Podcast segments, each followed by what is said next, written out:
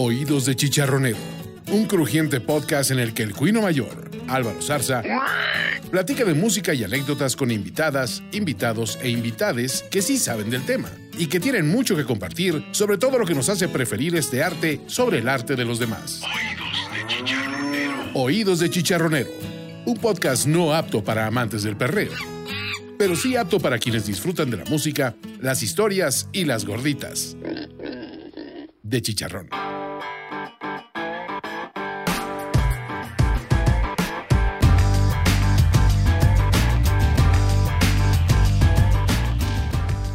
Regresamos y sí, Team Stevie Nicks.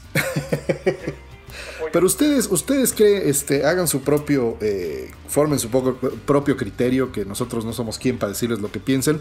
Vayan al playlist, que también va a estar ahí pegado en Spotify, y va a tener tal vez algunas de las eh, canciones adicionales que estuvimos discutiendo, este, o que queríamos meter para, para el programa. Pero este, hay cosas bien, bien interesantes ahí que, que esperamos que contribuyan a este a que no sean tan chicharroneros como uno. ¿No? Y ahora pues vamos a ir con un grupo que les digo que es bien raro, aquí casi nunca se ha mencionado, creo que ha salido en todos los capítulos. Bueno. Porque pues, yo sí soy fan, este, pero vamos a hablar ahora de Marillion, ¿no?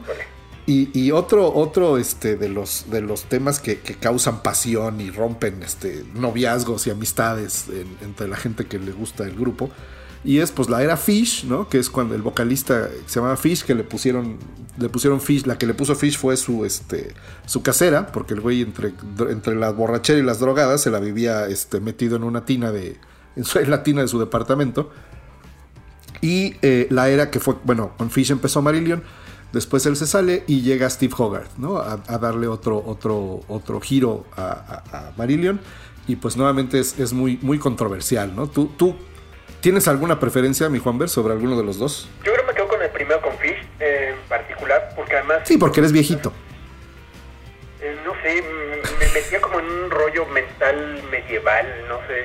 Eh, incluso hasta sus portadas eran mucho más elaboradas y todo. ¿Qué es, qué es, eso sí es mucho tu onda, ¿no? Totalmente, totalmente. Eh, y lo que platicamos hace ratito, que eran eh, obras épicas, porque arrancaba y hasta que terminaba el disco era una sola pieza, ¿no?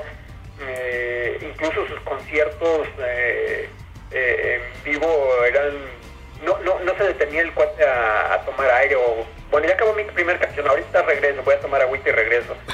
Se lo echaba de corrido el, el, hombre entonces yo prefiero más esa, esa parte pero pero no puedo negar que por ejemplo Between You and Me es una de mis canciones favoritas. Ah cómo no entonces este pues, por algo es mi, uno de mis grupos favoritos también Marilia pues fíjate que, que, yo, obviamente, pues yo conocí Marillion con Fish, ¿no? Con el, con el Misplaced Childhood. Yo creo que fue el disco que incluso me introdujo al, al rock progresivo. Yo mismo. Este, y sí, pues cuando oí un, un, un disco, un lado A completo, ¿no? De, de, de, canciones que se, que se juntan entre ellas y que sí, la temática de los dibujos, y bueno, pues él eh, siendo escocés, este, Fish, y además siendo un escocés tamaño doble, ¿no? un monote este, tenía una, una, presencia escénica y, un, y una eh, forma de, de, de, darle presencia al grupo pues muy, muy, muy distintiva, ¿no? Eh, le daba una fuerza muy grande y pues sí, ya en sus alucines de, de las canciones y del arte que, que, usaba Marillion en aquellos años, este, pero al final no dejaba también el, el tema... Eh, pues a veces romanticón y Misplaced Childhood pues básicamente es la historia de un truene, ¿no? Tal cual. Entonces, este, eh, pero bueno, Squid for a Jester Steer también, ¿no? Es otro dramón así de este, no lloro porque te vas, sino porque te llevaste el topaz y, y así. Y este, si usted sabe que es un topaz, no salga de su casa. Este, no, grupo de riesgo. eh, y también es un dramón, pero es un, es un gran disco, ¿no? El Fugazi, este, a mí se me atora un poquito, pero también tengo que estar como de humor para escucharlo. Pero eh, después del, del, Misplaced Childhood, este, el Clutching at Straws, hijo. Ahí es donde se dices, ¿qué pasó? ¿Por qué te fuiste, mi fish? No manches. Porque, porque es un discazazazazazo, ¿no? Pero al parecer, pues leyendo entrevistas y todo esto, parece que pues ya el Fish quería, se, como que se aborazó, ¿no? Entonces quiso volver, este, quería controlar todo y, y, él, y yo, y yo, este, yo me gano todo el dinero y yo digo, ¿qué hacemos? Y entonces lo, le digan, sí, pues sáquese, güey. Exacto, si no, si no te parece, pues ahí está la puerta y agarró la puerta y se fue. Y Fish también ha tenido unos discos solistas excelentes. ¿no? El último, escúchenlo, porque además ya anunció su retiro. Dijo que ya se retira de la música. Este, y el último disco que trae, el, el video último es una cosa este, que de verdad, si no se le sale la lagrimita, este, es, que, es que no tienen corazón. ya. ya, se, ya se murieron. dicho lo anterior, a mí el Marillion de Hogarth me gusta muchísimo. Me parece que es mucho más eh, fino eh, menos, menos, y menos agresivo, menos crudo que el Marillion de, Fish. Correcto. La temática no se volvió precisamente ligerita porque también tiene sus ondas, este, no muy, no muy eh, comerciales, ¿no? Definitivamente sí, nunca vas a escuchar este, un No One Can, ¿no? De, o, este, la que mencionabas tú con Fish, porque no, él no podría ver, su voz no le daba para cantar eso, ¿no? En cambio, la voz de Hogarth se, presta a estas cosas, pero también el, el de Hogarth, y de hecho, este, una de las canciones que yo quería poner, eh, o que van a estar en el playlist, se llama The Invisible Man, y es un disco que me regaló precisamente un amigo mío, mi buen amigo Rafa Escalona, a quien le mando un, fuerte abrazo. Este, me, regaló un día una copia del Marvels, que es, uno de los discos de Marillion, donde está este Steve Hogarth. Me dijo, yo creo que esto te va a gustar, y me lo dejó. Y yo, ay, Marillion, no, yo tenía la idea del Marillion como este, más, más fresita y ya, como que ya se habían vuelto este, foreigner, ¿no? este, ándale. Y escuché el Marvels y dije, no, me regresó la fe en Marillion y desde entonces yo soy este, también Tim, Tim, Tim Hogarth y un enamorado de, su música y de, y de la música que ha hecho Marillion desde entonces. Este, es de esos grupos en que hay que prestarle atención a las letras, porque las escriben con como si fueran poesías reales, no es letras absurdas ni simplistas, sino que todas las letras están muy bien elaboradas, tienen unas, eh, eh, ¿cómo le llaman esto? Como fraseo muy, muy interesante en ambos eh, casos. Y es un poco, yo creo, la historia de. Y bueno, eh, Fish siempre quiso. Bueno, no sé si siempre quiso, pero a mí siempre me dio la impresión de que Fish quería ser Peter Gabriel. Correcto. ¿No? Siempre cantó como él, hacía las letras como él. Y este. Y Hogarth es, es también menos eh, denso, aunque te, no es, a mi parecer no es simplote, pero es menos denso y más. Eh, más melódico. Correcto. Y el otro, pues era así, te, da el trancazo, ¿no? De, lo que dice. Eh, vamos, por ejemplo, de la, de era de Fish, nos vamos a ir con Bittersweet, que es la parte final, o de la mitad para el final del lado A, este, del Misplaced Childhood. Que pues bueno, ya te planteó el escenario donde este, pues, andaba con la K-League, ¿no? Y, este, y un día decidió que pues mejor ya no, y la cortó, y luego se arrepintió. y cuando quiso volver, pues le dijeron, no, mano, ya no. Hablando de, historias románticas y no románticas, quizás no tan romántico, esto fue más una comedia. ¿Qué te parece Back to the Future? Hijo, pues es que también es una historia de amor, pero también como muy, muy atropellada, ¿no? Y también este...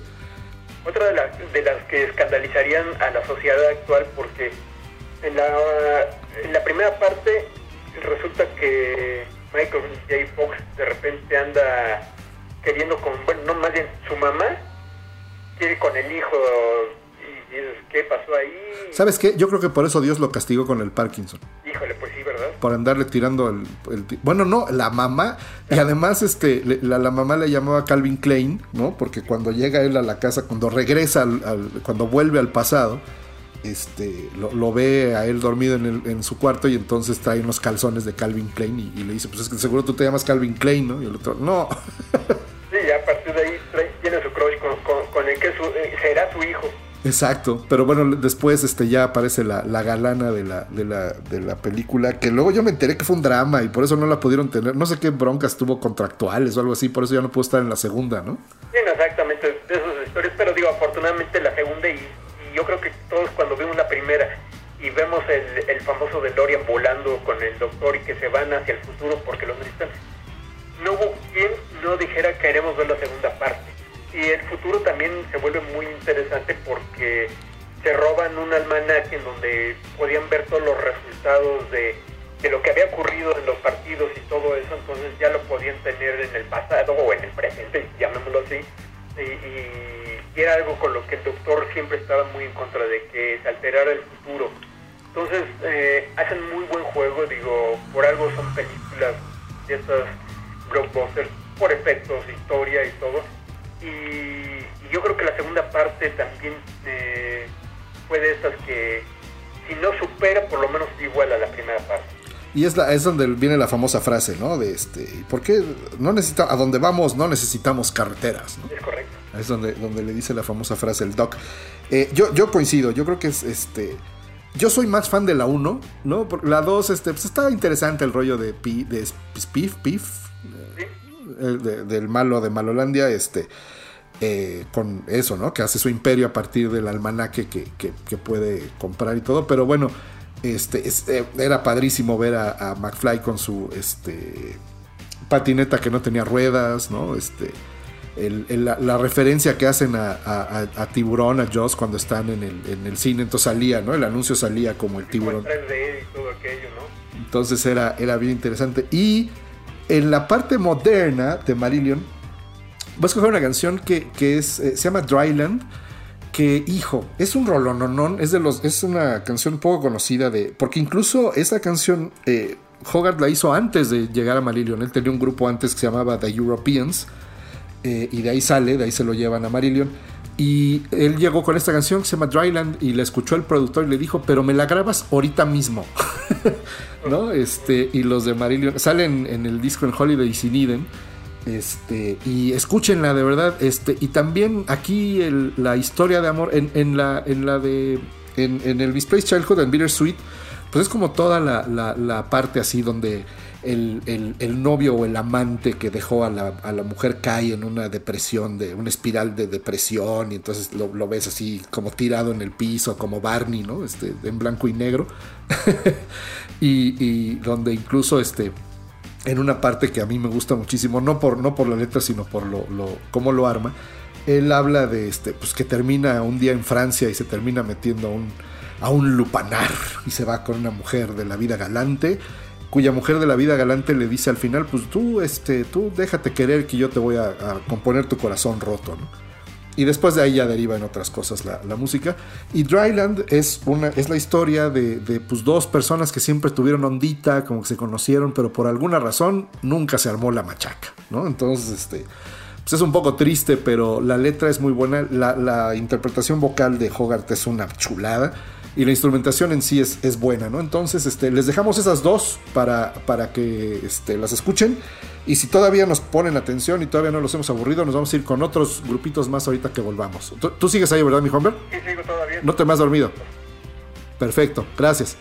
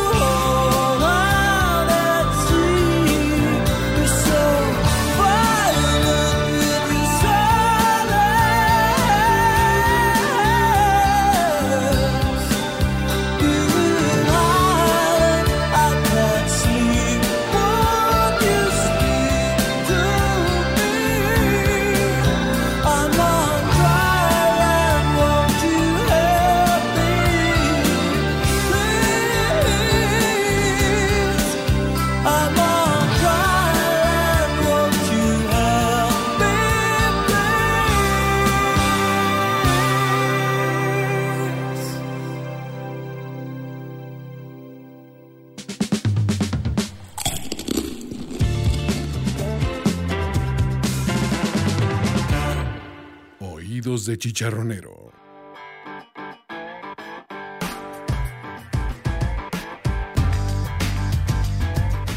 Bueno, pues tras una breve interrupción de unas 24 horas en las que Juan Bernardo prefirió irse a hacer otras cosas que seguir platicando con ustedes, volvemos a esta edición de, de Oídos de Chicharronero número 6. Las segundas partes nunca fueron buenas, lo cual es una excelente oportunidad para ver si esta segunda parte nos sale mejor o peor. Eso sería todo un, un reto, ¿eh? ¿No? A ver, a ver qué tal es. No, siempre lo podemos echar a perder. Tú y yo sabemos cuánto podemos echar a perder las cosas. Todo conmigo es una garantía de eso. Todo puede salir mal conmigo. todo puede salir mal. Y sí, de verdad, sí nos han salido unas cosas, este... Si, si nosotros les contáramos, si tuviéramos tiempo para contarles todas las toda la bola de cosas que nos han salido mal, como este... Pues no sé, como que se acababan las baterías de una cámara portátil que teníamos cuando nuestra única responsabilidad, o cuando menos mi única responsabilidad, era grabar un evento y entonces llegábamos a la entrevista y, y- y no tiene pila. El auténtico, como diría aquella película sabia, eh, Mentiras Verdaderas. Battery así después de que el- después de que el terrorista hace toda su diatriba de amenaza y en contra del imperialismo yanqui y cuando se acaba su, su- su relajo, su rollo, le, le dice el que lo estaba grabando que pues se le había acabado la pila a la cámara. Así me sentí tal cual yo. y así nos sentíamos en aquellos años. Oh, sí. Pero bueno, ahora lo que vamos a hacer es, este, nos vamos a ir ahora con, con otro grupo que es uno de mis favoritos de toda la vida, eh, que yo creo que también marcó en mucho lo que, eh, lo que vino siendo posteriormente mi, mi gusto por la música y este, y caí en ese grupo pues en cuarto de primaria gracias a un amigo que tenía el amigo que le prestó el disco que salía un diablo y una calaca en la portada, ¿no? Y, este, y, el, y la calaca controlaba al diablo y pues no podía haber algo más badass para un niño de 10 años que eso, ¿no? Entonces estamos hablando desde luego de Iron Maiden y del Number of the Beast, ¿no? Claro, claro. Yo creo que e- ese grupo vendió primero más por sus portadas por todos los rollos así medio diabólicos y, y de terror que, por la- el contenido de la música, digo, porque eh, no eran tan conocidos hasta que, digo, empezaron a venderse cada vez más eh, los discos y, y tuvo su- sus logros eh, propios. Pero las portadas fueron un gancho enorme ver ahí a, a, a- a estas eh, figuras ahí medio terroríficas y como niño eso te, te llama mucho, te engancha y, y justo es eso. Iron Maiden fue un grupo que pegó mucho entre, entre niños de, de tu generación sobre todo. Te voy a perdonar el comentario, nada más por el respeto y el cariño que te tengo. Pero, este, no, definitivamente sí, desde luego las portadas jugaban un, un rol muy importante, pero pues el Number of the Beast No, bueno, ya era el tercer disco de, de Maiden, ¿no? no, no, no, o sea, es a lo que me refiero. El, el grupo per se se colocó y vendió por, por su música, por sus grupos, por sus eh, canciones y todo. Pero yo me acuerdo que yo en mi caso, yo me acerqué a verlos primero que nada por las portadas. Ah, sí, no, y además, sí, de muchos otros que veías esa portada y dices, a mí lo voy a comprar, no importa que tenga de música, pero, pero está chida la portada. Sí, y además, este, bueno, que, que hablara del diablo y que, el, y que el- el título fuera el número de la bestia, Claro. ya era suficiente para, para encender la pasión preadolescente o adolescente en su momento y este, que te llevaba al disco, ¿no? Correcto. Eh, y, y bueno, eh, eh, Maiden, como, como, como te decía ahora, pues ese fue el tercero. En realidad ellos tuvieron dos, dos primeros discos con un vocalista que se llamaba Paul Diano. Y este, que alguna vez comentaban que vino a México y, se quejó amargamente de- de- del Palacio de los Deportes y todo. Pero bueno, el caso es que le dieron fuego a Diano. Y ya desde el principio, eh, gran parte de la, de la eh, pues de la historia y del chiste pues de Iron Maiden desde luego fueron sus portadas y todos los shows que amaban- armaban alrededor y con Diano hicieron dos discos que son muy buenos que sentaron muchísimo las bases de Maiden tienen muchas de sus canciones o de las canciones que tocan prácticamente en todas las giras y eh, es curioso porque también dicen hay, hay gente que, que incluso relacionaba a Iron Maiden en sus dos primeros discos con el punk y la realidad es que no, más allá del look de los estoperoles y estos este, como mangas con picos y así, muy bien Judas Priest, eh, la música definitivamente de punk no tenía nada. No. Y es un heavy metal que, que si no es así precisamente el más pesado y rudo de todos, sí es un, sí es un eh, heavy metal, yo creo que incluso hasta progresivo, te digo que yo creo que por ahí viene mi gusto por esa música, porque sí tiene algunas progresiones y las canciones no son, no son las típicas de 3, 4 minutos en su mayoría, sino que fue de los grupos que exploró y empezó a hacer canciones de 9, 10 minutos, ¿no? Y con la llegada de Dickinson, este, pues el estilo vocal también cambia, ¿no? Dickinson es un cuate con una voz también muy poderosa y muy potente, pero no es el típico eh, este, cantante metalero que hace así, ¡oh, el demonio! ¿no? Exactamente, que nada más gritan por gritar o berrean, como diría mi madre. y que a mí me da mucha risa cuando hablan así. Más bien cuando cantan así, a mí lo único que me provoca es hilaridad. ¿no? Igual que los que hablan así como el demonio. Claro, claro. ¿no? Yo de verdad que no puedo, trato de poner, porque he tenido amigos metaleros que me traen música y así. A ver, por- vamos a oír esto, ¿no? Entonces lo ponen y empieza el güey a hablar así. Y yo, o sea, como que me, entre me, que me imagino a Batman y a, y, y a no sé qué, y entonces me da mucha risa. Oye, y, este, y ahorita algo que decías que para mí también fue muy importante, eran, este, y, yo creo que se volvió icónico para muchos, eh, los conciertos así todos mm, espectaculares, con muchas explosiones y... Sí, unos escenarios enormes, este, correcto. Desde el principio Iron Maiden pues sacaba esta, eh, su mascota Eddie, ¿no? Que es el, el- el- el- la calaca esta que sale en las portadas. Y desde un principio ellos vestían a un mono así como, mira doctor Simi, tú no inventaste nada. Claro. las botargas ya existían desde Maiden y Maiden usaba las botargas antes de que estuvieran de moda. Entonces, es así que, que en juegos, en videojuegos como Guitar Hero, eh, copian mucho ese, ese, ese formato porque se volvió el, el icono de cómo debía ser un concierto de rock pesado. Entonces, es genial. Y además otra cosa también que era muy interesante, eh, y justo en el número de la bestia, es esa introducción así medio eh, como de lectura del apocalipsis. Y en casi muchas de sus canciones siempre hay una voz así que te está narrando algo, igual la de Run to the Hills eh, te están contando una, una historia, ¿no? No es una balada nada más o una canción sencilla, sino que tiene toda una historia sus, sus letras. Sí, es un pasaje de, eh, de- de- es un pasaje del libro del Apocalipsis, ¿no? Donde dice Claro. quien lo entienda que cuenta el número de la bestia porque su número es el 666, ¿no? Y era el típico que te decían, y si pones eso al revés, güey, se aparece un diablo en tu casa. Claro, claro, ¿No? todos caímos en eso a ver. Todos echamos a perder más de un este, de un estéreo o de alguna aguja. Rayamos así por estar ahí. Tratando a ver si decía eso. A ver, a ver si es cierto que llegaba Satanás a tu casa y te libraba de la tarea, o cuando menos le pegaba un susto a tu mamá porque te había regañado. Ah, sí, claro, e- era un básico. Es, digitalmente no se puede hacer eso. No, ya no. Sí, sí, estos muchachos se han perdido de un chorro de cosas, ¿no? Pero bueno, la trayectoria de Maiden posterior a la llegada de, de Dickinson, pues fue completamente hacia arriba, ¿no? Sí, claro. Y ahora pues son uno de los grupos consolidados de- del heavy metal. eh, y además Dickinson es, es un, es un personaje bien, bien eh, interesante porque el cuate es creo que campeón nacional de esgrima y si no es campeón pues cuando en eso anda. El tipo es, es piloto comercial pero de aviones grandes, o sea, de 767 o Boeing 757, no sé. Entonces las dos últimas giras, el señor tiene su licencia y él llevaba el avión. Porque después se dieron cuenta que era más barato rentar su avioncito y trepar la- al crew y trepar todos los aparatos y ellos llevarlo, ¿no? Y el piloto pues era el Dickinson. es a la fecha, ¿no? Bueno, todavía no este no sé cuándo vuelvan de gira, pero tenían y, y se llamaba el Air Force One, ¿no? Por Eddie, en lugar de Air era Ed- Air Force One, ¿no? Su, su Claro. avionzote.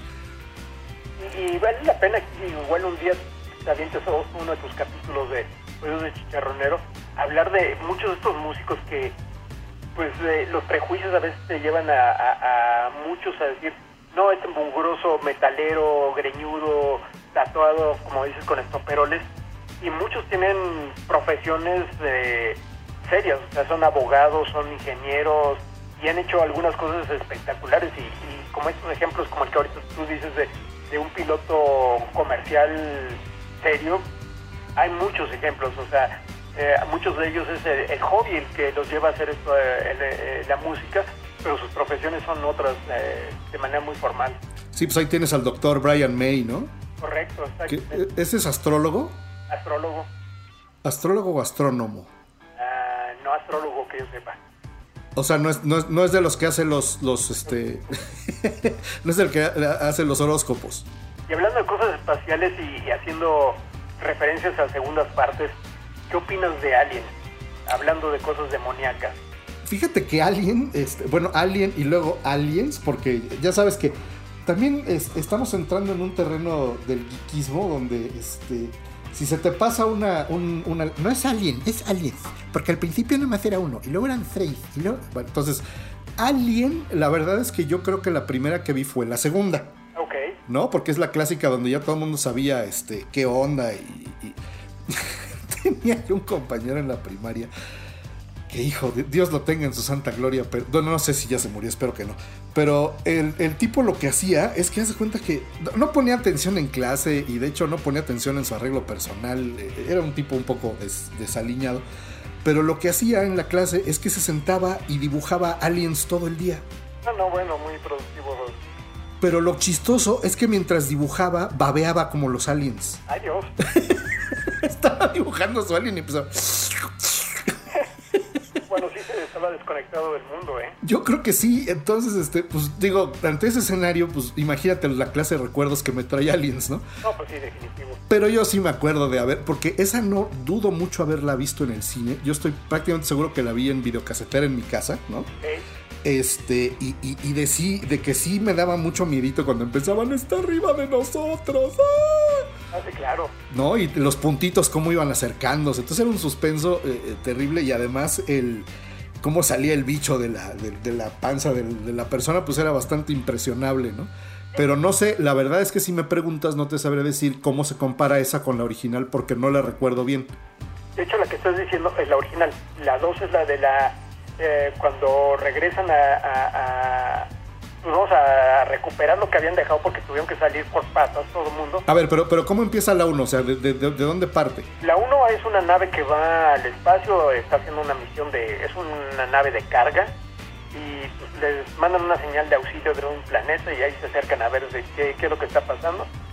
Se bajan estos astronautas o estos eh, viajeros y a uno de ellos se le encarama un bicho en el casquito y lo aparea literalmente, eh, lo usa de, de madre y ahí le en- incuba a uno de estos bichos alienígenas. Ajá.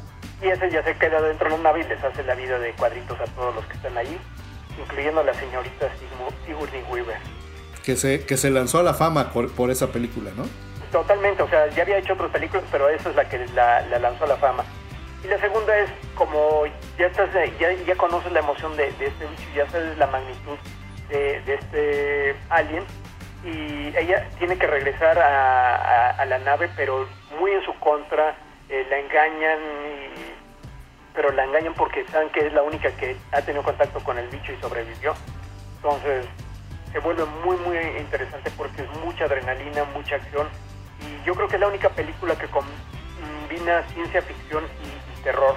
Entonces la 2, la 3 y creo que van las 5 o 6 son buenas definitivamente.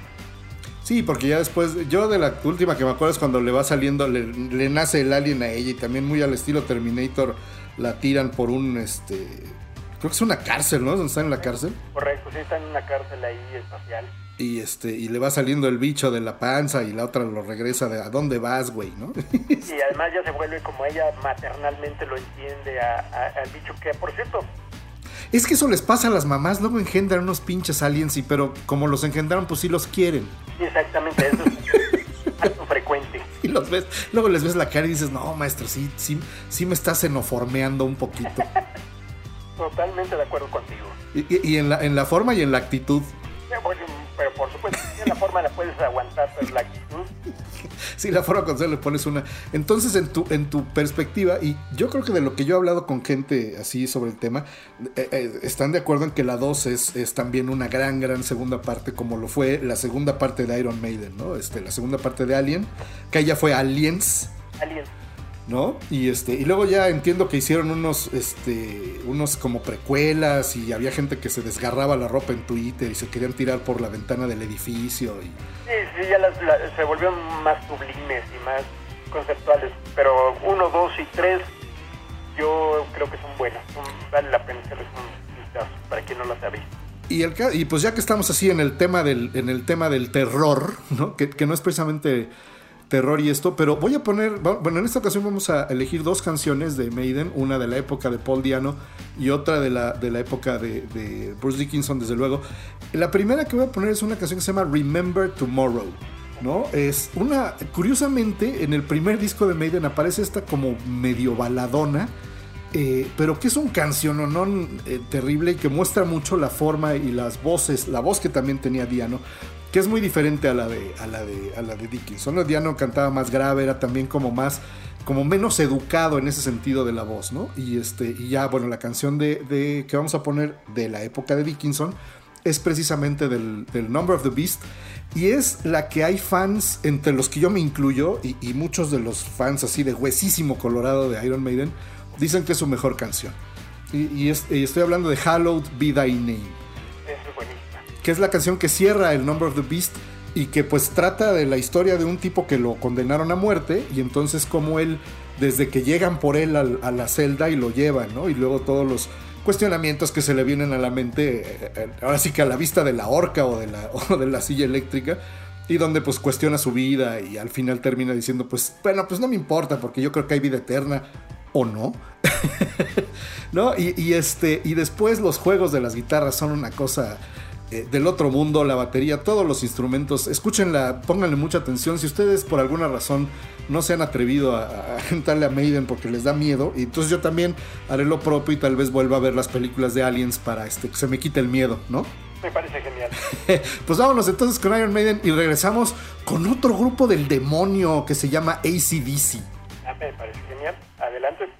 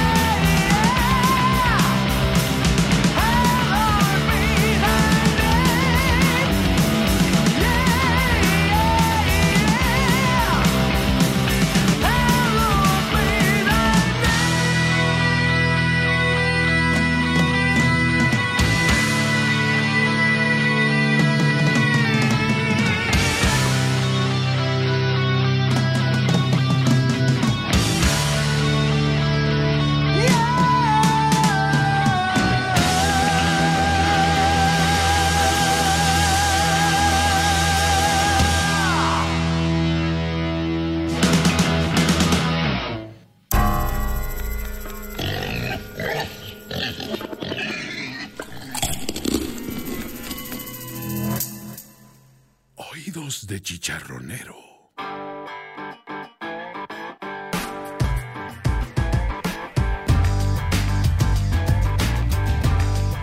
Pues ese fue Iron Maiden. Este, todos ustedes que escucharon estas canciones dejaron entrar sin eh, su consentimiento al diablo a sus casas.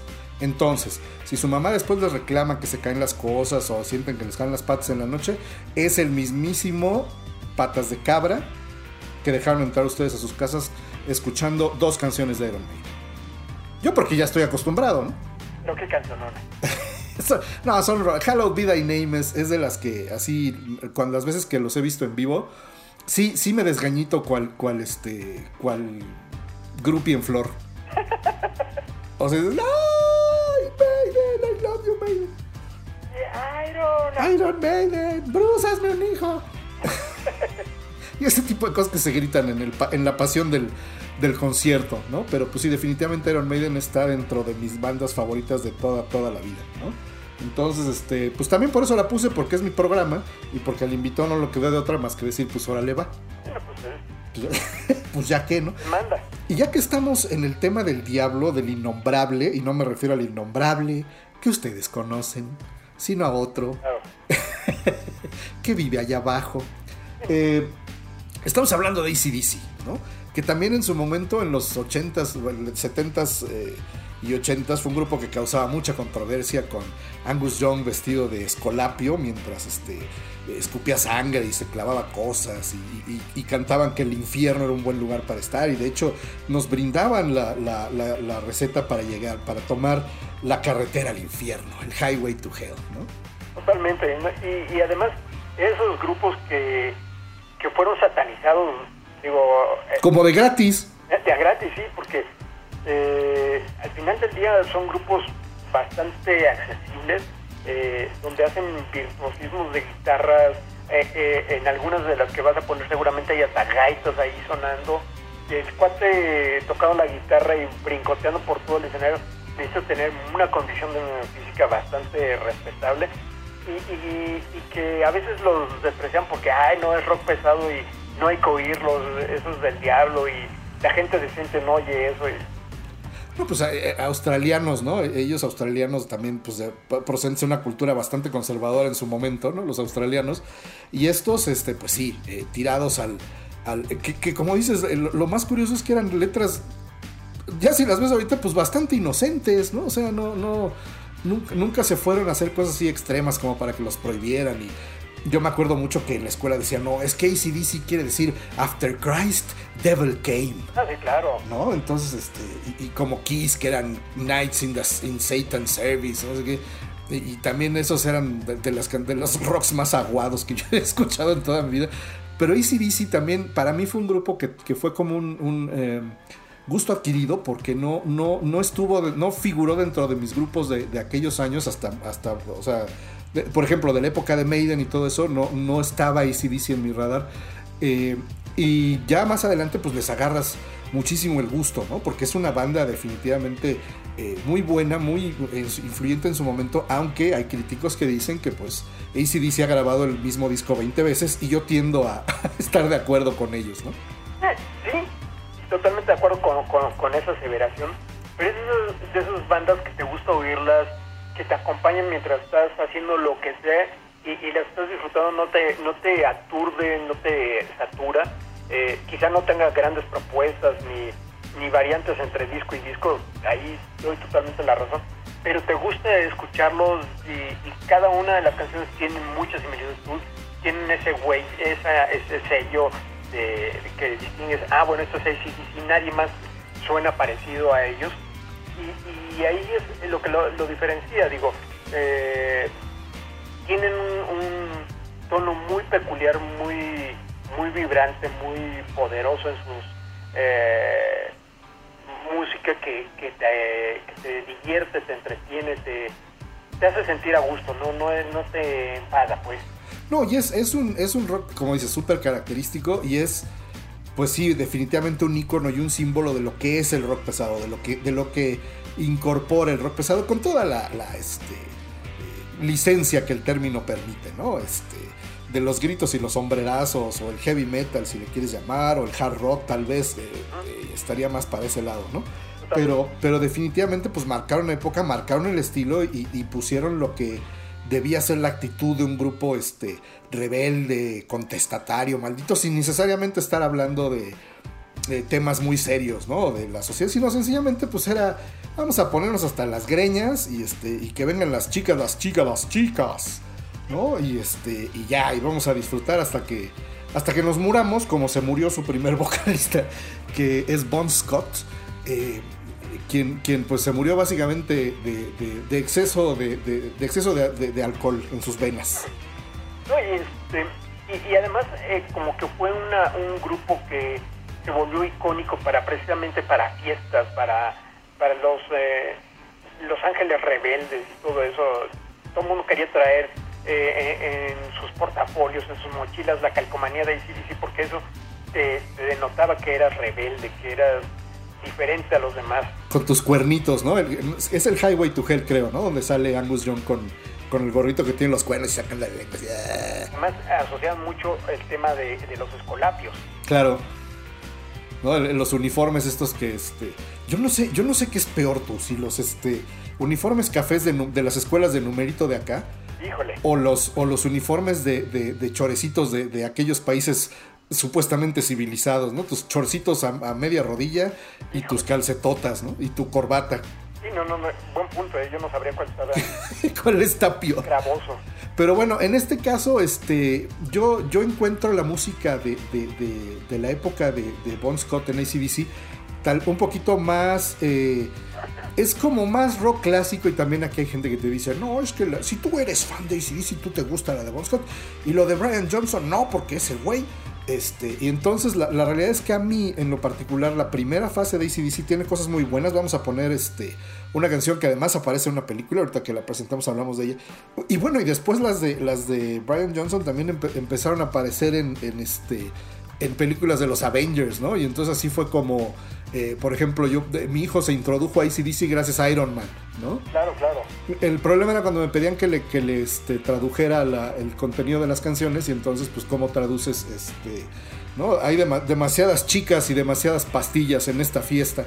Sí, ¿no? no, lo que le dices es, eh, mira, es otro idioma, esto no es inglés. No, no, le dije, sí es inglés, pero ¿qué dice? No, que, Iron Man le gusta volar bien chido. y desafortunadamente después lo enseñé a buscar las letras de sus canciones favoritas en el Google y ya nada más vieron con cara de padre engañador. ¿no? Crees que soy tonto, pero bueno. Entonces a mí me parece más eso. Y después Brian Johnson, a mí me, me parece, en, en mi muy poco humilde opinión, que es quien le da esa fuerza y le da la voz, le da eh, como que refuerza ese carácter de rebeldía y, de, y del hard rock con los gritos que pega, ¿no? claro, tiene una voz impresionante para hacer eso. Porque además no cualquiera se la puede pasar gritoneando así todo, todo un concierto, por ejemplo, ¿no? Y yo he visto los, los conciertos de, de ellos grabados, nunca los he visto en vivo, en vivo, pero sí eh, ver a Johnson y se avienta sus horas y medias este, cantando así, o dos horas, ¿no? Cantando, gritando. Sí, digo, simplemente como ejercicio, ah, trata tú de gritar así un par de veces seguidas eh, en tu casa, en donde sea, y de entrada no, no alcanzas esa potencia, esa fuerza, y dos, ya te sientes así como, pásenme las halls, por favor. Había por ahí hasta un, video yo alguna vez vi en YouTube de un cuate que decía, ¿tú crees que los metaleros no cantan? Y entonces, este, iba un cuate, ya sabes, entrevistando gente por la calle y entonces cantaba un pasaje de no sé qué grupo en aquellos años. Y entonces la gente le decía, pero a ver, hazle igual, ¿no? Y. Y eso, o había unos que hacían, que gritaban, unos que hacían, "No".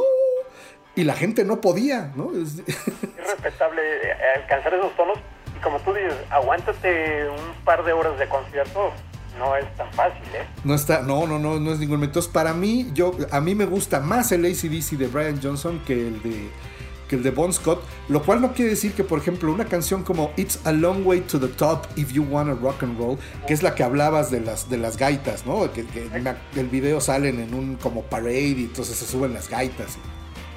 Sí, sí, sí. Y, digo, yo también, yo soy, no lo, no, ICDC, yo era de los que mi mamá decía, no, eso es cosa de diablo, no lo puedes oír. Yo lo vine escuchando mucho después. Y curiosamente oí la segunda, la segunda fase de, de ACDC, pero, híjole, no, me- no sabría con cuál quedarme, ¿eh?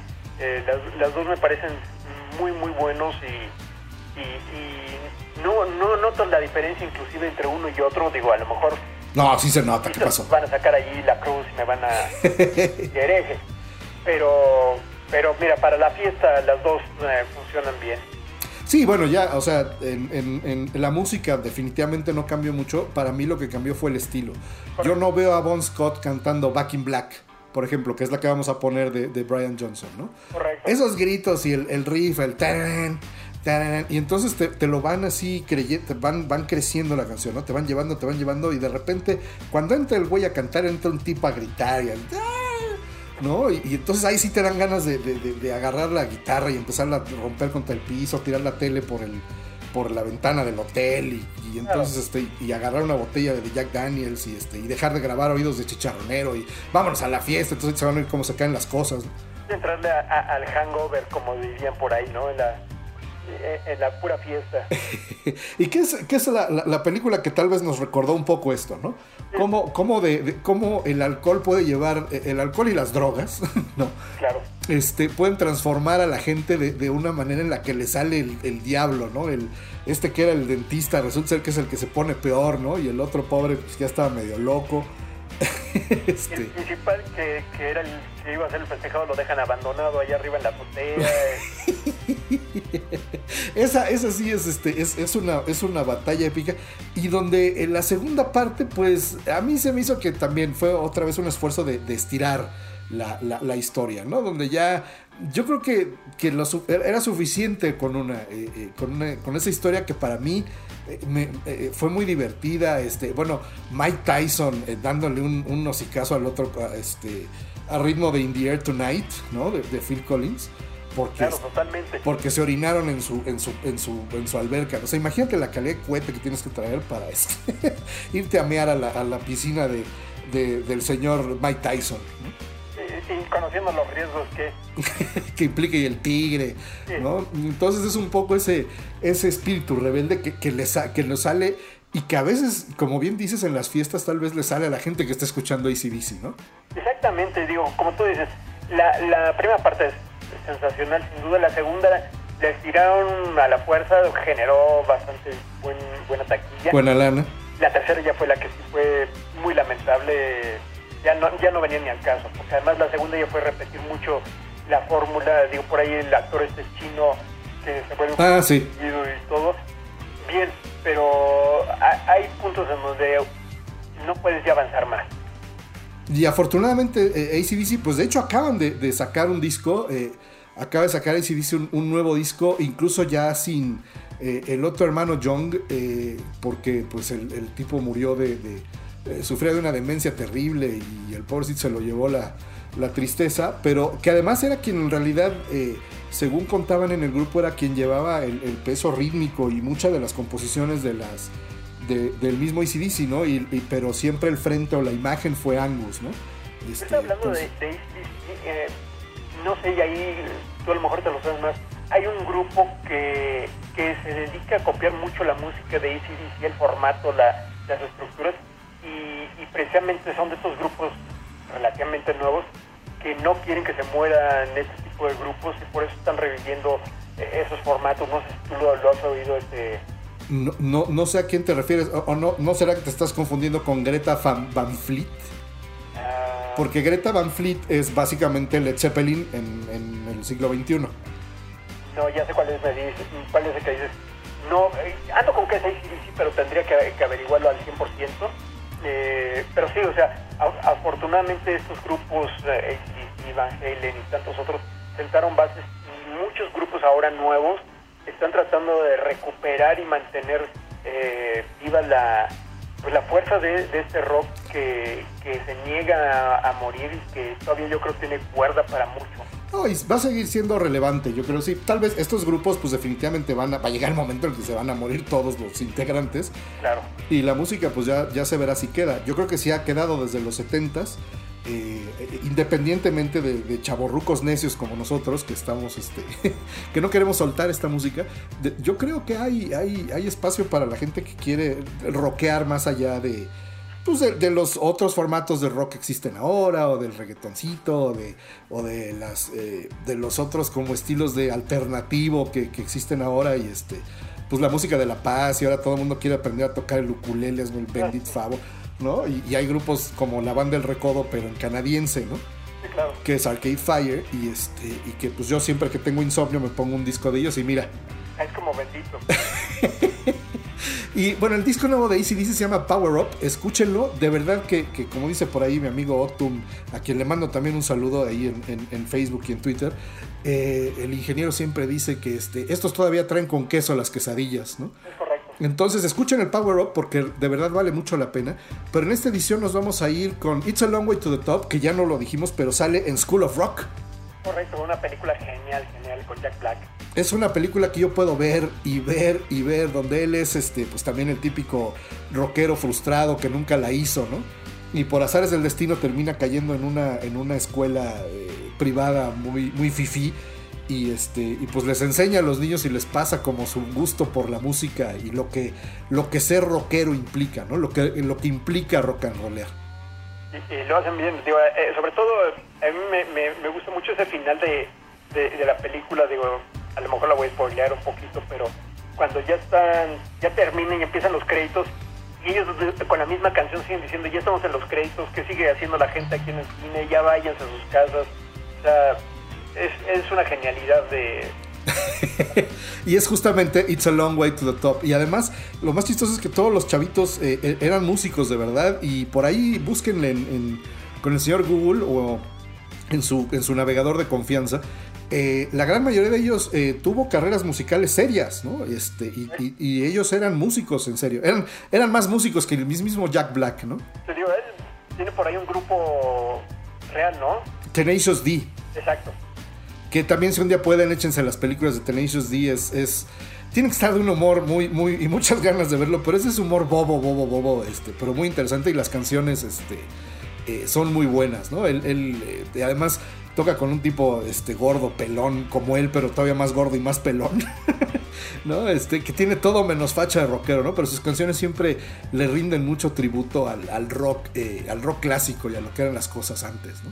Así es. Pero bueno, volvemos en la, en la edición número 6 de Oídos de Chicharronero. Ya casi estamos terminando, no se desesperen. Y este, vamos a volver con otra banda súper, súper icónica, este, que además pues, se puso de moda últimamente, por, desafortunadamente por la muerte de su guitarrista. Regresamos con Van Halen.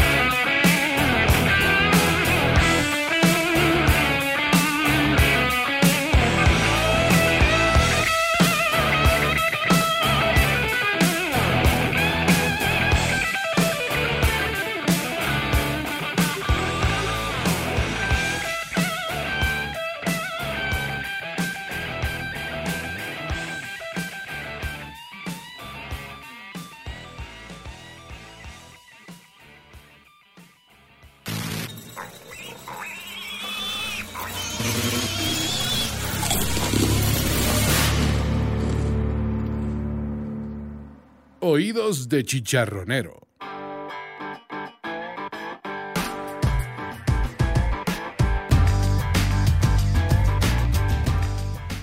Pues, ¿qué les pareció ACDC? Yo creo que, así como si de repente, como le decíamos antes, ¿no? Si, si no, con ciertas canciones no les levanta un sentimiento de, pues de, de, de rumaco, de venga chipaca, si con estas canciones no les dieron ganas de brincar y de gozar el, el rock, este, pues yo creo que sí, sí, sí deberían de, de infectarse de algo y ya irse de aquí.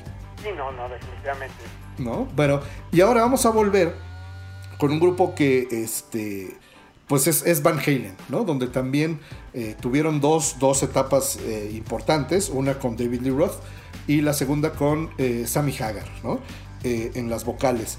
Estilos también muy diferentes, unas eh, eh, formas muy, muy especiales de ser de cada uno de ellos y que en mi, en mi, en mi apreciación le trajeron están muy marcadas las épocas de los dos, pero no sé tú, mi querido Juanber, pero a mí me cuesta muchísimo trabajo decidir cuál es mejor. Y yo también, ahí, digo, por ejemplo, eh, cuando estaba David Lee Roth era folclorismo absoluto por eh, el cantante como tal, el verlo eh, en aquella canción de John colgándose en una cuerda y, y e- era extravagante, estrambótico él. Eh, Y además no sé si era, si era karateca o de, o de kung fu, pero sí le hacía, o sea, todos los, los pasos y los splits que hacía en los videos, la neta es que, o sea, él sí era, sí estaba entrenado en las artes, ¿no? Sí, no, o sea, se o sea, un capoeira se queda de tonto comparado con él. Este, era muy, muy estrafalario este cuate. De hecho, incluso ni siquiera cuadraba al 100% dentro de, del, del, del rock pesado. Eh, Sammy Hagar, bueno, él es un profesional, ya venía de antes de hacer el rock por muchos años. Y, hubo gente que se rasgó las vestiduras cuando lo metieron a él y otros le, eh, asumieron que Van Halen daba un paso a, la superación. Lo que pasa es que David Roth, bueno, además el estilo también de Roth es, es, este, eh, es, único, ¿no? Su voz también es única, eh, a pesar de toda esta imagen de, de- de- de vocalista faramayoso y, y showman, eh, el tipo también, también este, cantaba y le cantaba bien y canta bien David Lee Roth, ¿no?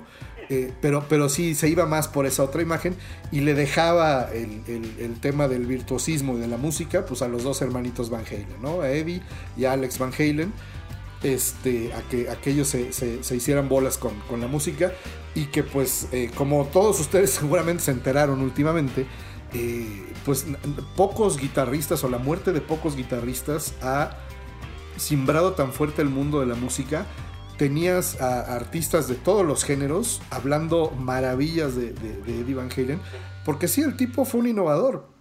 El tipo cuando no tuvo lana agarró y armó su guitarra de pedacitos de, guitarras y le llamó y le llamaba la Frankenstein. Así se llamaba su Fender Frankenstein. Sí, y es- y eso es muy meritorio, ¿no? Porque eh, al igual que también alguien de, de- YouTube, eh, pues también eh, no tenía dinero y tocaba la guitarra en lugar de las cuerdas que eran, creo que le faltaban una o dos cuerdas y aprendió a tocar con menos cuerdas. Igual aquí el caso de Van Halen, el que haya hecho su guitarra con sus propios recursos y tocarla de esa manera, no cualquiera lo logra. No, y ahí está justo la diferencia. Fue Edge y Edge solo aprendió a tocar con una guitarra que tenía las tres primeras cuerdas, o sea, las tres cuerdas de abajo, si lo quieres ver así, ¿no? Las, Correcto. las tres cuerdas más agudas. La, la- la diferencia es que Edge nunca soltó esas tres cuerdas y Eddie Van Halen inventó completamente un estilo diferente de, de- de cómo tocar. Y yo leí entrevistas con guitarristas que decían, es que yo no, no entiendo, por más que ahora lo haces a través de este efectos especiales de computadora y tal, el sonido que tenía Van Halen era único, independientemente de su técnica, ¿no? Del famoso este tapeo, eh, eh, como para multiplicar el número de notas que se tocan, ¿no? Entonces se oye un estilo rapidísimo y con un sonido muy, muy particular. Justo la forma en la que él armaba sus, sus amplificadores y los efectos y cómo le meneaba ahí a los transistores hacía que sonara diferente, ¿no? Y con transistores también ya revelé mi edad. Pero este eh, era un estilo impresionante. Y entonces el, el, el Van Halen otra vez, ¿no? Tal vez un poquito como con Marillion. El Van Halen de, David Lee Roth, pues fue el inicio, entonces era un sonido más crudo, más fuerte, eh, más metalero, ¿no? Incluso los primeros discos de Van Halen tienen muy poco que ver con el 1984, ¿no? Que es una joya, pero de todos modos esos primeros discos pues, son mucho más fuertes, más rudos, y de ahí es donde traían el cover de Pretty Woman y, este, y, todo el estilo, ¿no? Y después llega Hagar o Hagar y este le da, aunque sí, eh, pues, Sammy Hagar era un, consolidado rockero de, la escena de, de California, ¿no? Él era el autor de esta famosísima canción de No puedo manejar a 55 millas por hora, porque además el tipo es un entusiasta de los autos y tiene una de las colecciones de Ferraris más grande de, no sé si de Estados Unidos, pero tiene una colección bastante importante de coches y sobre todo de Ferraris. Entonces el tipo siempre le ha gustado, este, le ha gustado manejar sus coches rápidos. Y este, de ahí venía ese, eh, de ahí venía Sammy Hagar y entonces entra Van Halen y le da, el le da un estilo de es que no me gusta decir poperón, pero sí, sí le pegaron un poquito más a las baladas. Pero ya van a ver la canción que vamos a poner ahora. Él no dejaba de ser este un grupo pesado, ¿no? Pero sí, con un estilo vocal bien diferente al de Roth. Yo creo que le dio incluso como más profesionalismo, si podría llamársele de alguna manera. Exacto. ¿No? Sí los metió como en otro aro. Aunque la música y todo siempre siguió estando a cargo de, de Eddie Van Halen. Como contar con un guitarrista de respaldo, tal vez le dio a él un poquito más de libertad para hacer otras cosas, ¿no? Totalmente de acuerdo. Porque pues el Hagar no será, este, no es ningún virtuoso ni mucho menos, pero, pero Tarugo no es. O sea, es un buen, buen guitarrista de, de ley, ¿no? Y evidentemente, como decía por ahí, este, no me acuerdo qué, ah, Steve Vai, creo decía, o, eh, Steve Vai- sí, era Steve Vai, que también es otro virtuoso de la guitarra, que conoció a Eddie Van Halen y tal, y decía, pero es que cu- cuando a mí yo tocaba canciones de él, yo no tocaba como Eddie Van Halen, no podía, porque quien quisiera tocar como Eddie Van Halen es un estúpido. o sea, tratas de hacerlo como lo hacía, o sea, como que lo adaptas a tu estilo, pero tocar como él es imposible. No, no, y, y- y lo, lo veías lo puedes ver en videos y el cuate de repente no llevaba las formas tradicionales de tocar la guitarra. Sí, y, y al final pues fue otro que también se lo llevó, o sea, ese se lo llevó el cigarro y el alcohol. Finalmente eh, Eddie Van Halen terminó muriendo de un cáncer en la garganta, pero ya le habían quitado medio pulmón, creo que media lengua y este y entre el chupe y todo, pues también se lo, se lo llevó la tristeza. Pero quien lo conoció, no sé si es el efecto que pasa cada que se muere alguien, pero resultaba que todos los que hablaban de él, pues hablaban maravillas, que era un tipo súper sencillo, muy aterrizado, pero pues que sí, cuando se ponía a tocar, pues hacía magia con, con los dedos, ¿no? Es correcto, sí, no, y, y- y sí deja ahí un huecotote enorme para si el grupo sigue adelante, no, no sé cómo lo pudieran sustituir. No, ya, ya, ya dijeron que pues naranjas, ¿no? Que no, no va a haber este, no va a haber ni reunión ni nada. Eh, parece ser que todos terminaron muy mal. El, el bajista, que ahorita me escapa el nombre, pero es el que tenía el, el famoso bajo este de la botella de Jack Daniels, ¿no? ¿Ah? Entonces, este, y, y en ese sentido, pues yo creo que vamos a declarar un empate.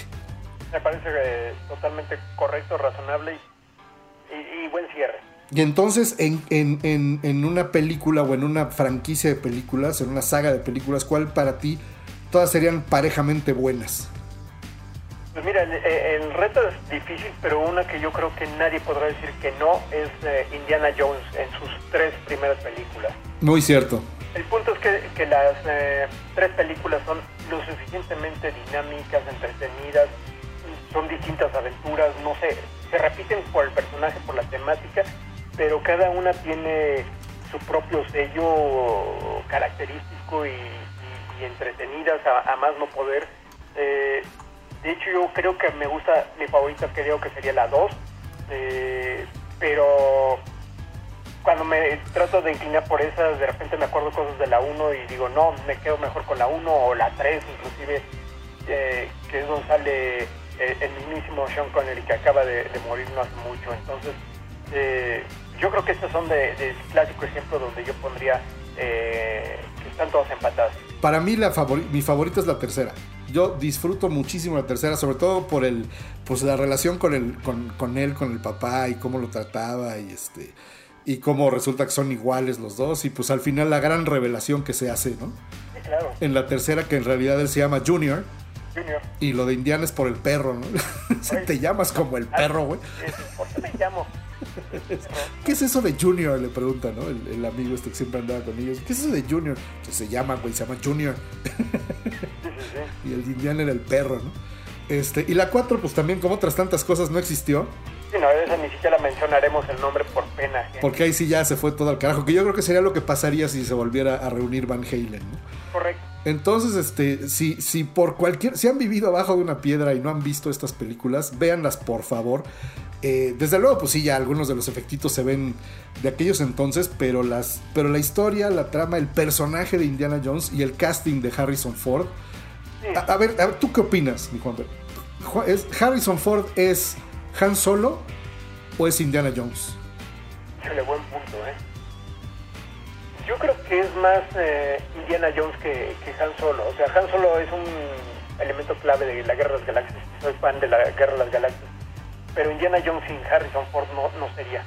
No, no pasaría. Es que en, los dos es un es el, el medio antihéroe, ¿no? Porque pues es muy es muy smart ass y es medio trácala y este y, y- pero al final este todas las chicas quieren con él y él consigue a la chica que quiere y este y en los dos es un poco el, el mismo papel, ¿no? Pero yo también coincidiría en que Ese, ese mood de, de, de bizarro, de, antihéroe, como bien mencionas. Sí, sí, sí, porque además, y en su, en su alter ego en, en la universidad, pues el, el profesor Jones, ¿no? Es este, pues, todo trajeado y les dice a los alumnos que, que no, la, la- la arqueología no implica aventura y mientras están llegando los nazis por atrás, ¿no? En, en- en una, en una, este, en un carro para raptarlo, ¿no? Sí, exactamente. O sea, eh, y, y es el, el caso de, de Star Wars. Ahí es el, el superhéroe, pero a la vez tiene deudas con media galaxia y la nave robada y todo aquello.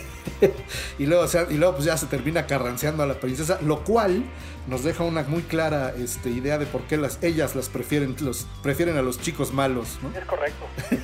Entonces, este, seamos más Indiana Jones, más este, Eh, Han Solo. más Han Solo y menos Anakin Skywalker, Exactamente. ¿no? Bueno, pues vámonos ahora entonces con eh, eh, Van Halen, dos rolononones. Vamos a dejarles Ain't Talking About Love del, de- del Van Halen, del primer disco de Van Halen. eh, y es, es un ejemplo clasiquísimo de cómo este cómo canta eh, David Lee Roth. Es un disco, imagínense, de 1978. Parece que no, pero ya llevan muchos años.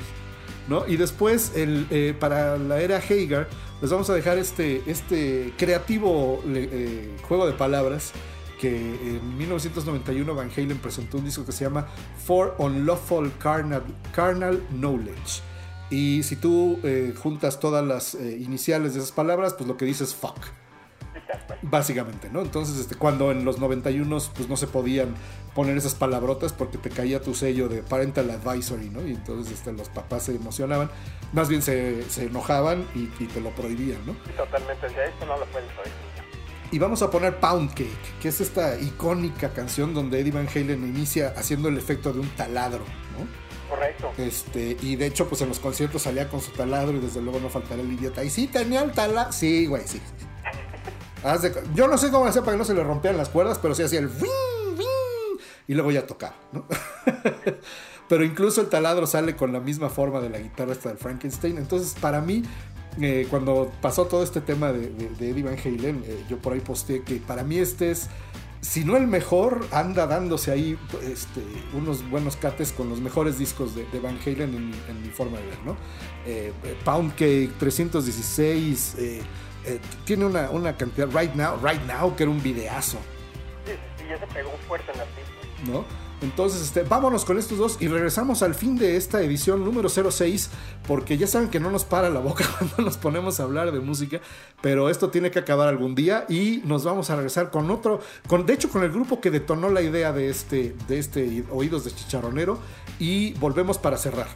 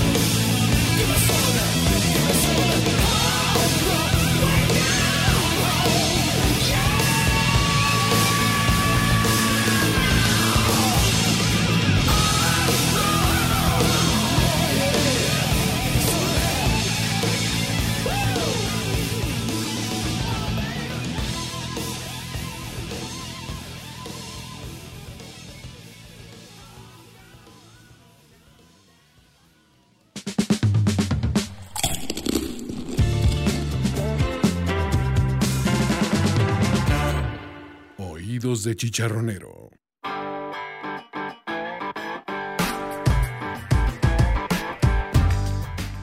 Pues eso fue Van Halen, donde democrática y tal vez un poco cobardemente de- este, declaramos un empate. Sí, no nos metemos en problemas. No, o sea, digo, meternos en broncas con Pink Floyd, pues qué, ¿no? meternos en broncas con Genesis, pues qué. Pero a Van Halen sí le sacamos. Sí, la, la banda ahí se pone un poco más loca. Yo creo que no, pero bueno, ya, ya, ya veremos a ver qué, qué pasa. Y para cerrar esta gran edición donde, donde me acompaña la realeza de la música, de la cultura pop, donde tengo un invitado que este. Pues tiene incluso el, el- el cartel para dejarme esperando 24 horas para grabarlo, ¿no? Oh, por favor. Entonces, este, y pues son honores y son los rockstars, así son, ¿no? Los rockstars de la, de la cultura pop, del podcasting y de, y de la comunicación en general, así son. Pero finalmente vamos a llegar al último grupo que estaba yo, de hecho, escuchando una- unas canciones de ellos hace algunas semanas y fue donde me vino la idea de hacer esto de las segundas partes. Estamos hablando de Black Sabbath, ¿no? Es mismísimo. del mismísimo, este, del señor que se comió un murciélago, un, un- eh, fíjate, eran tan malos que se comió un murciélago y no le dio virus, güey. Sí, o sea, yo es lo que digo. Y fue además una broma que le hicieron. Él nunca supo que era un, un- murciélago real. Él eh, agarraba unos que eran de plástico, los mordía y escupía sangre, pero sabía que todo era parte de un show. Y alguien le hizo la broma de ponerle uno real y tómala, que sí se lo echó al murciélaguito. No pasó de una intoxicación y inyecciones contra la rabia, pero no pasó de ahí. Y ahora ver lo que pasa con esto. Y eh, estamos hablando desde luego de Ozzy Osbourne y Black Sabbath. Y desde entonces el problema es que yo creo que, fíjate que ahora que lo dices, yo creo que la venganza de los bats, de los, de los murciélagos, empezó en ese entonces. Ahí está. Dijeron, nuestra venganza será terrible. Sí, sí, sí. ¿No? Y entonces este, se esperaron a que un chino le diera hambre. Y pues aquí nos tienen encerrados donde perdimos 2020, ¿no? Estamos, por eso hacemos podcast y por eso estamos tratando de encontrar una, una- una manera de, de entretenernos, de entretenerlos a ustedes y de compartir nuestro gusto por la música y por las cosas que es lo que hacemos aquí. Pero pues el Black Sabbath de- de- del principio, este, pues era Ozzy Osbourne, ¿no? Y, eh, eh, después se le llegó a, conocer como el príncipe de la oscuridad, ¿no? The Prince of Darkness. Este, y, y pues sí, tenía esta, esta, toda esta aurea de chico malo, ¿no? Pero ese era chico malo de a de veras, ¿no? Esos no se andaban, eso sí, no se desayunaban una, se desayunaban dos o tres botellas de whisky, ¿no? Para las 10 de la mañana andaban hasta las greñas, y entonces para bajárselo hasta las greñas, pues luego se metían quién sabe qué cosas por la nariz, y luego las pastillitas, entonces vivieron, yo creo que esos güeyes no se acuerdan de la mitad de su vida. Es fácil, por eso ahorita el, el hombre ya es como señora acabada ahí con sus chales y sus lentecitos. Sí, los- ahí tengo Parkinson, no, güey, lo que pasa es que ya te está dando la cruda. Sí, claro. el güey vivió pedo 30 años, ¿no? O más. y ahora que le quitaron el alcohol, pues por supuesto que le agarra la temblorina al pobrecito, ¿no? Porque este, pues no, no se puede vivir así. Pero también Black Sabbath es para muchos la el, el grupo que inventó el, el- el rock pesado, el heavy metal, ¿no? Estoy de acuerdo contigo.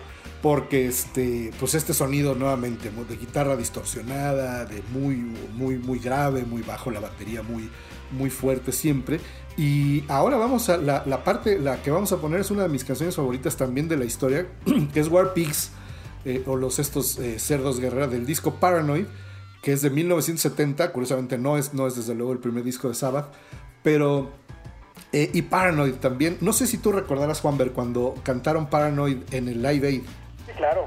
¿no? Y salía el Ozzy ahí, y, y siempre con esta eh, figura de como encorvado y como que aplaude, ¿no? Sí, sí, sí.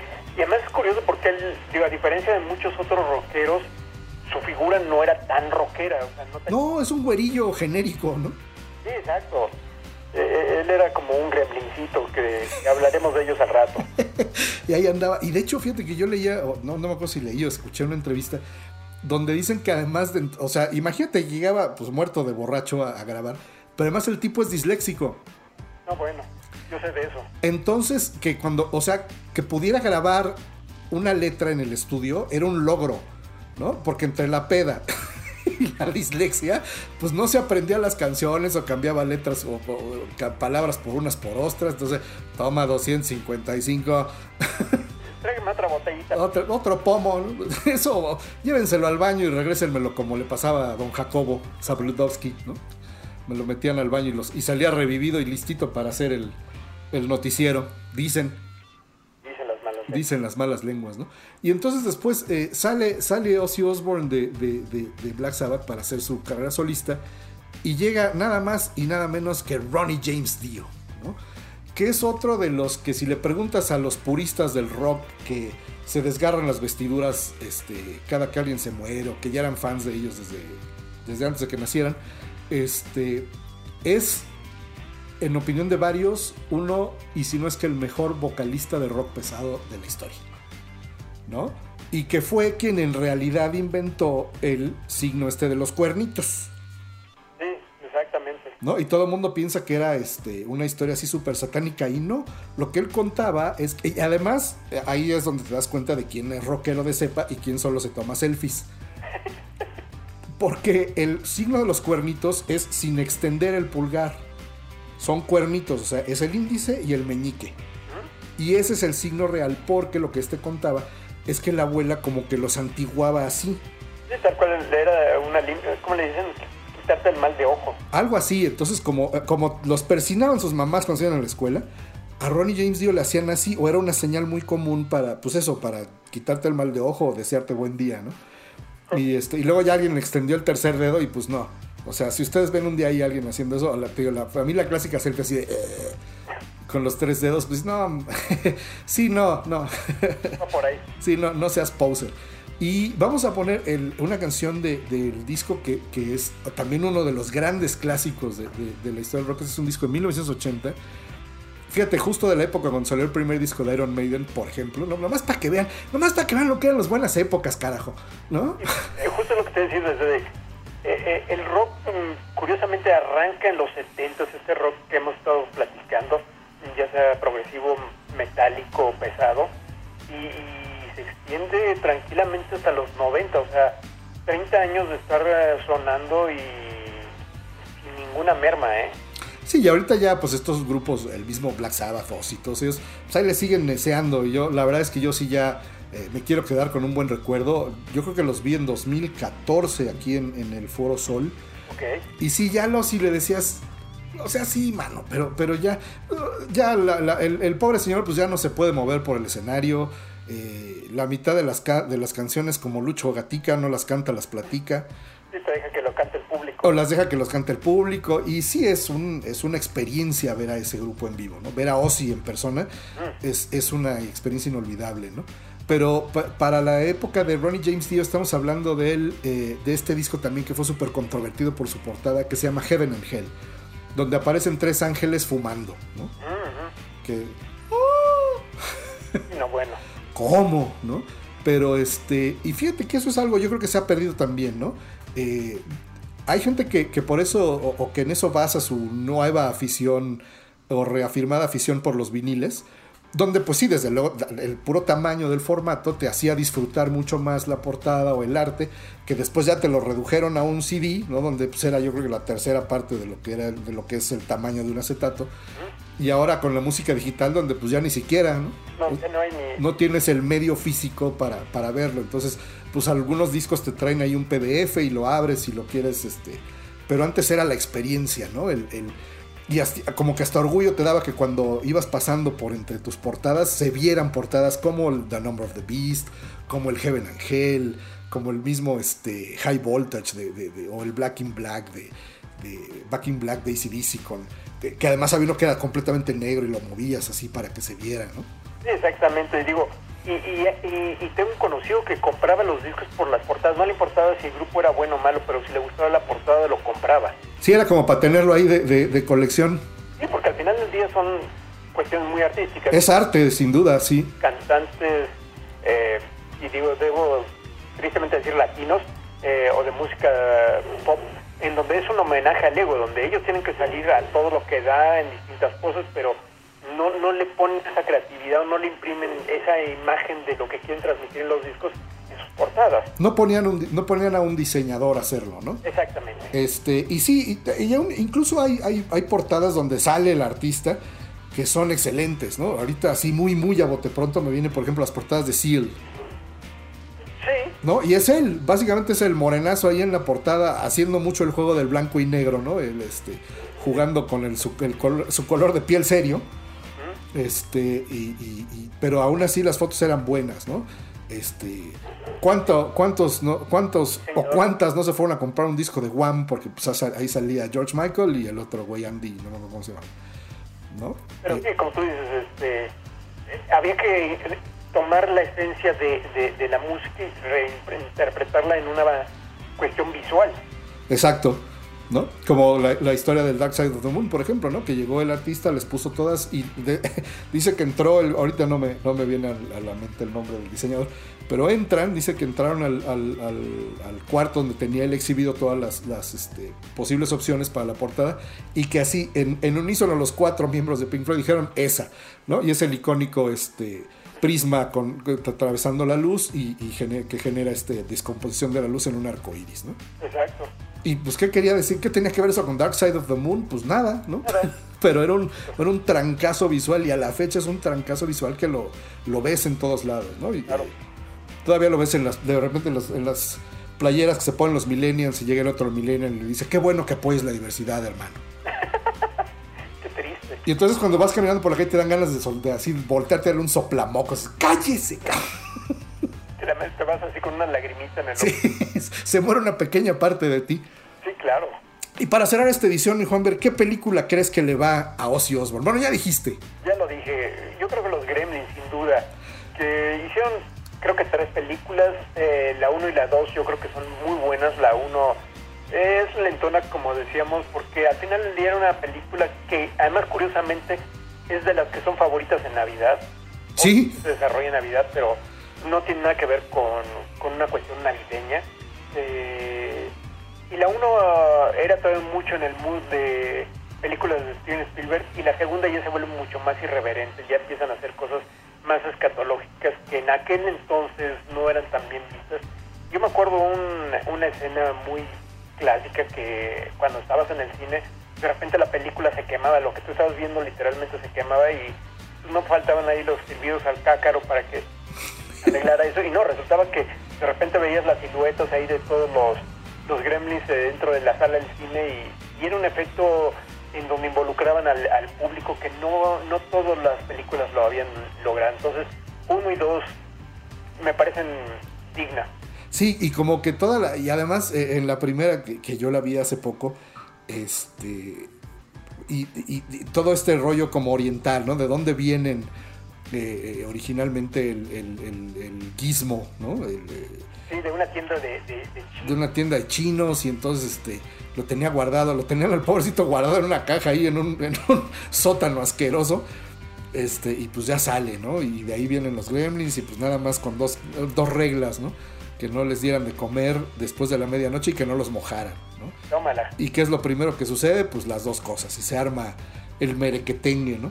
Pero sí, yo creo que en la segunda explotan mucho más esta eh, personalidad del, del- del gremlin malo, ¿no? De, de este- de rayita, ¿no? ¿no? donde él, él es el, el mero malo y el otro pues, es el todo el bueno. Entonces Ozzy Osbourne definitivamente pues era el gremlin malo, ¿no?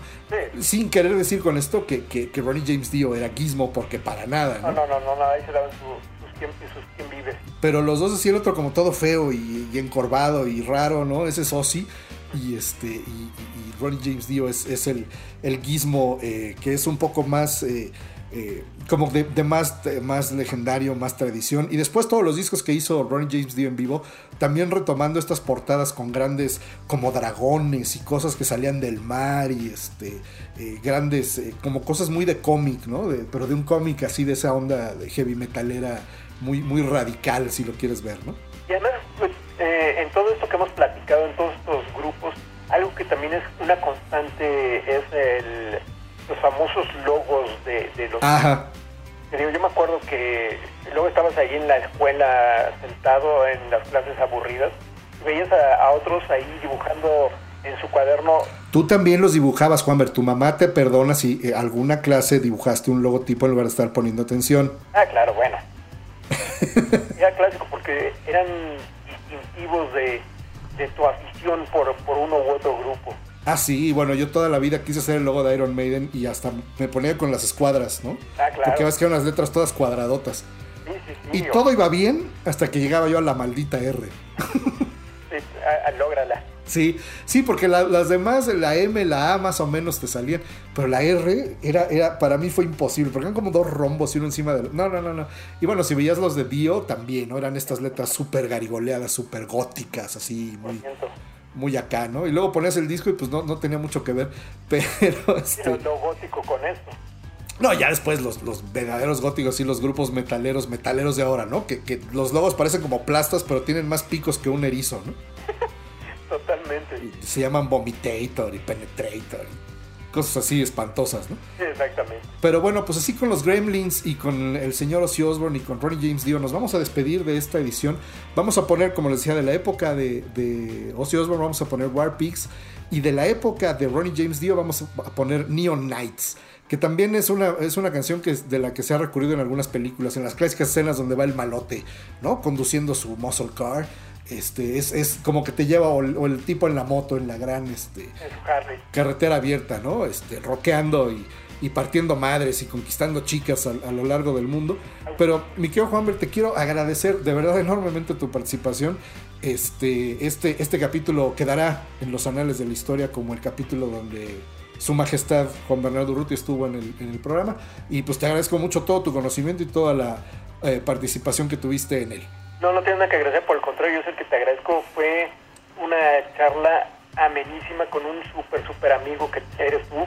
Eh, me la pasé genial, fueron varias horas que estuvimos preparando esto y, recordando épocas que tú y yo hemos vivido juntos, épocas que conocemos y que nos divierten muchísimo. Entonces, yo soy el que te agradezco muchísimo y un placer de verdad estar en Oídos de Chicharronero. Queda para mi, mi currículum. Espero que sea para el bueno y no para el malo. Pero bueno, y a ustedes que nos escuchan les agradecemos mucho también. Vamos a estar sacando ahora sí eh, capítulos más seguidos. Denos sus comentarios, no se, no se, no se queden sus comentarios, denos, nos, nos gusta escuchar de ustedes, nos gusta que nos, que nos compartan, que nos, que nos lleven, vayan al playlist si quieren algún día tener algo que escuchar diferente a lo que, o no, a lo que ustedes escuchan, y pues ya nos dirán si, si estamos bien o si estamos bien tontos o qué, pero lo, lo importante es que nos escuchen y que aquí sigamos todos en oídos de chicharronero. Les mando un abrazo, nos vamos con Ozzy Osbourne y Black Sabbath.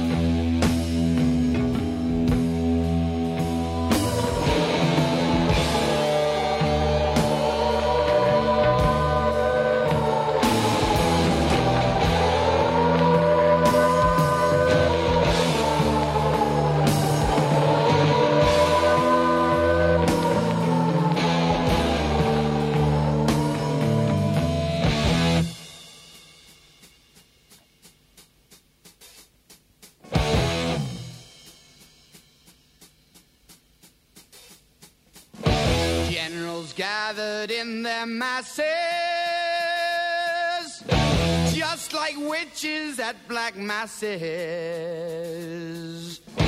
Evil minds that plot destruction, sorcerer of death's construction. In the fields of bodies burning as the war machine keeps turning. Death and hatred to mankind, wash my hands. Oh, Lord, yeah.